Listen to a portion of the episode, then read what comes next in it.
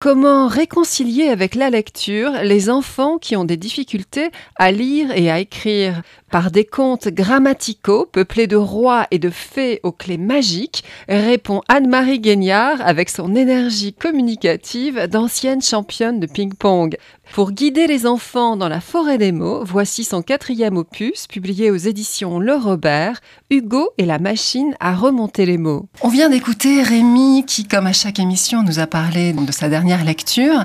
Et ça m'amène à vous poser la première question rituelle d'enfantillage. Anne-Marie Guignard, quel enfant lecteur, quel enfant lectrice étiez-vous? J'étais une enfant euh, d'une timidité euh, extrême me sentant pas à ma place, me demandant bien ce que je faisais là. J'étais issue d'une famille euh, où il y avait beaucoup d'enseignants, où l'école avait une part importante dans les repas de famille. Et comme j'étais pas forcément euh, l'idéal euh, de ma mère, parfois je préférais aller faire des équilibres sur la pelouse dans le jardin de mes parents plutôt que d'écouter des résultats scolaires des gens de ma famille. Et alors un rapport assez particulier à la bibliothèque? Ah oui, ça c'est sûr. Hein. famille de lecteurs évidemment. Ils sortaient tous avec des piles de livres et mon père avait repéré assez tôt que je lisais pas en fait. Je sortais avec un livre mais j'y touchais pas. Et il m'a sauvé. En sortant d'une bibliothèque de l'entreprise où il était euh, ingénieur, Aladdin et la lampe merveilleuse. Et c'était un livre euh, avec un disque et donc, à plat ventre sur la moquette, euh, j'enclenchais l'électrophone, je mettais mon doigt devant Il était une fois et j'ai appris à lire comme ça. Je savais lire, mais là où j'ai commencé à m'inquiéter sérieusement, c'est quand il a fallu que je prenne un crayon dans ma main. C'est pas parce que tu sais lire que tu sais écrire. Et là, ça a été le drame de ma vie. Vous le racontez, c'est l'année de vos six ans que vous avez été catalogué comme l'enfant qui faisait le plus de fautes de l'école, l'enfant à la tête comme une passoire. Vous avez euh, redoublé trois fois mm. et vous avez développé une phobie scolaire et pourtant vous vous décrivez comme une enfant curieuse. On l'a vu, vous vous êtes appris euh, toute seule à lire. Énormément de choses m'intéressaient écrivez-vous, mais pas celle dont on me parlait à l'école.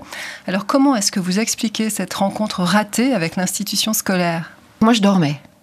La maîtresse avait dit à ma mère, écoutez, venez la chercher, elle dort. Mes écrits, les contenus étaient pas mal mais l'orthographe me faisait plonger à chaque fois. À l'époque, on retirait beaucoup de points sur des fautes d'accord. Justement, vous évoquez le supplice qui était pour vous les veilles de dictée, euh, où vous cumuliez les notes négatives allant jusqu'à moins 85. Oui, vous êtes bien renseigné. Hein.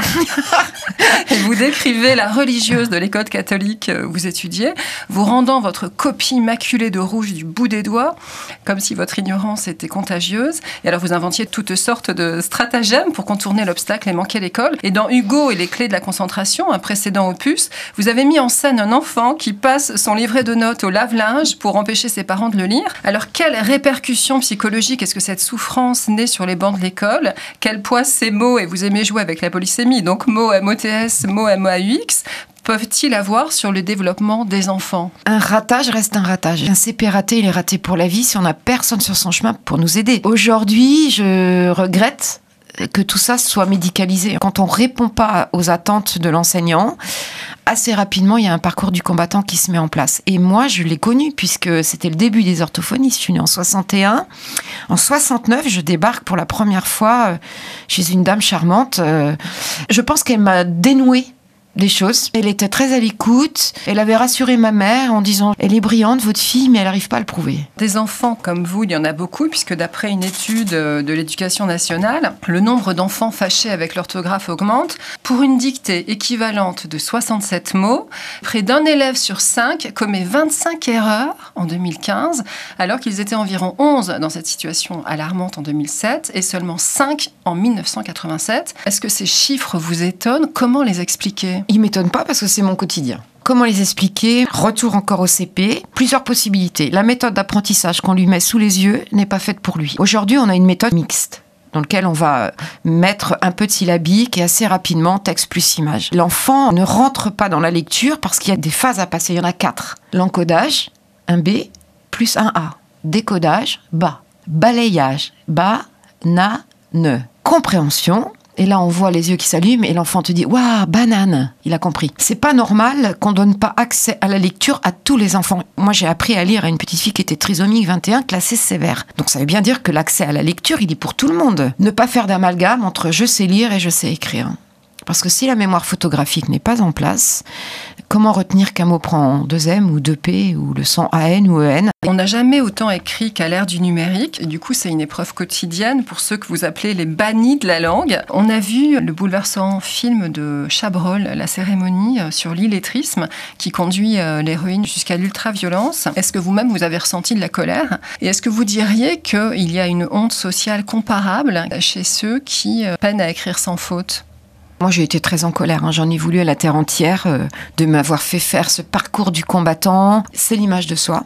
Une erreur dans un objet va faire que votre mail va passer directement dans les indésirables. Vous ne serez pas lu. C'est horrible quand on y pense. Les ER ou les E, j'ai découvert il n'y a pas si longtemps, en formant des gens dans une école formation des infirmières, qu'une faute d'orthographe pouvait tuer. C'était une transmission de jour vers l'infirmière de nuit écrite.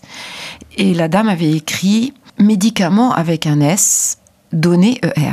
La ah. personne qui lit se dit, elle a oublié le A avec accent. Ça veut dire un ordre médicament à donner. Double dose et la personne est décédée. Je me suis dit, moi, l'orthographe et la lecture ont failli avoir raison de moi. Et aujourd'hui, je découvre qu'une faute d'orthographe peut tuer. Ça reste encore un sujet tabou, alors que ça serait pas en deux temps, trois mouvements. Pour moi, c'est un crime. Parce que l'enfant qui passe à côté de la lecture, va passer à côté de plein de choses dans la vie, être catalogué comme mauvais élève. Il donnera jamais le potentiel maximum, il peut pas.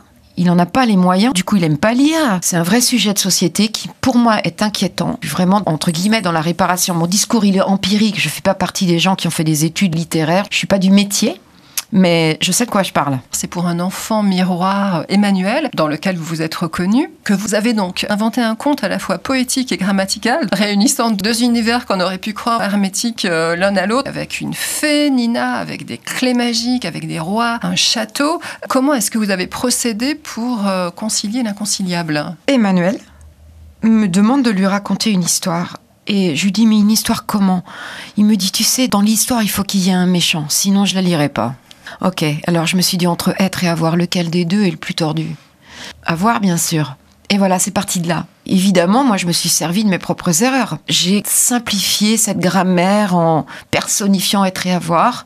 Être, tu lui poses deux fois la question qui est-ce qu'il est sympa, il te répond à chaque fois. Avoir est un petit peu plus compliqué. Puis dans le dernier bouquin que je viens d'écrire, là, Hugo et la machine à remonter les mots, on fait connaissance aussi avec la reine de l'orthographe qui décide de nous doubler les consonnes. Je me suis dit, bon, bah, tout ce qui est lié au cheval va doubler. Crotter, donc on va frotter, et puis on va lui dire, allez, maintenant tu trottes. Quant à la grammaire, c'est un jeu d'enfant. J'ai mené une enquête, comme une enquête policière. Vous inventez, pour aider les enfants à repérer leurs erreurs quand ils se relisent, une machine à remonter les mots qui aspire les fautes et les envoie dans l'espace. Donc c'est carrément la traduction d'un fantasme d'enfant. Ah, complètement si j'avais eu un aspirateur à faute, ça aurait été magique. C'est un couteau suisse. Hugo est confronté à une dictée importante et doit réussir absolument.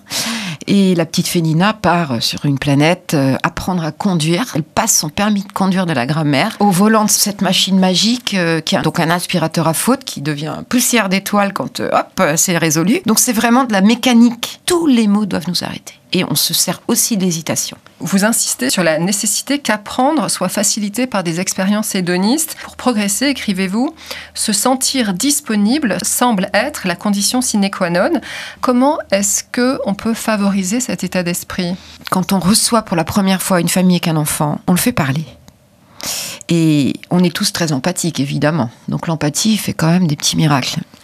Que l'enfant entende parler de lui en lui disant mais tu es intelligent, mais tu es brillant, à partir du moment où il sait qu'il est entre de bonnes mains, eh bien, il se prête au jeu. La méthode, elle est très ludique. Il débarque dans un monde imaginaire où les erreurs orthographiques disparaissent les unes derrière les autres. Donc, dès la première phrase écrite sans faute, l'enfant, il est avec nous. Et il lâchera plus. Je n'ai pas connu d'enfant qui n'ait pas compris ce que je racontais. Vous insistez beaucoup sur l'oralité. Oui. Euh, plus tu entends, plus tu apprends. Pourquoi est-ce que la mémoire a besoin d'entendre et aussi de faire? Vous insistez aussi sur euh, le mouvement pour s'ancrer. Quand on active les trois types de mémorisation que l'on a tous, hein, on est tous un peu visuel, un peu auditif et un peu kinesthésique. La mémoire de la main, qui naît en grec, ça veut dire main. Quand on active les trois en même temps, ça ancre les informations. Quand on est debout, on mémorise mieux que quand on est assis. Vous dites qu'il y a une sorte d'injonction contradictoire parce que les enfants sont stimulés, incités à être toujours plus curieux et connectés. Mais d'autre part, on exige l'immobilité d'eux pendant 8 heures à l'école. Oui, ils ont cette position statique en classe et on perd pas d'autorité à les faire mettre debout. Quand une maîtresse veut dire euh, quelque chose d'important qu'ils doivent mémoriser, les faire se mettre debout, ça va faire un tout petit peu de bruit, mais quel bonheur de voir tous ces gamins répéter après elle, gestuer s'ils en ont besoin. Dans Hugo et les secrets de la mémoire, vous imaginiez le monde en 2506. Les enfants seraient alors équipés de e-cartables, seules les tablettes seraient autorisées en classe, mais votre petit héros Hugo tombe sur un vestige du passé, un livre édité 513 ans plus tôt, donc à peu près à notre époque. Les livres sont désormais interdits, cachés au creux d'un arbre. Est-ce que vous avez voulu redire votre attachement aux livres? Les livres, je m'y plonge avec bonheur. Je les adore. Vous l'avez dit, vous menez un combat pour que tous les enfants aient accès à la lecture et à l'écriture. Grâce à vos méthodes, une fois le barrage technique de la lecture franchi, quelle est la meilleure façon de donner envie à un enfant, à un adolescent, de lire Comment rendre le livre toujours désirable Toujours désirable, ça c'est un gros, gros, gros, gros, gros chantier. Déjà, moi je dis toujours aux parents, laissez-le choisir le livre qu'il veut. Ne lui imposez rien. L'essentiel, c'est qu'il plonge dans une histoire. Qu'est-ce qui le passionne?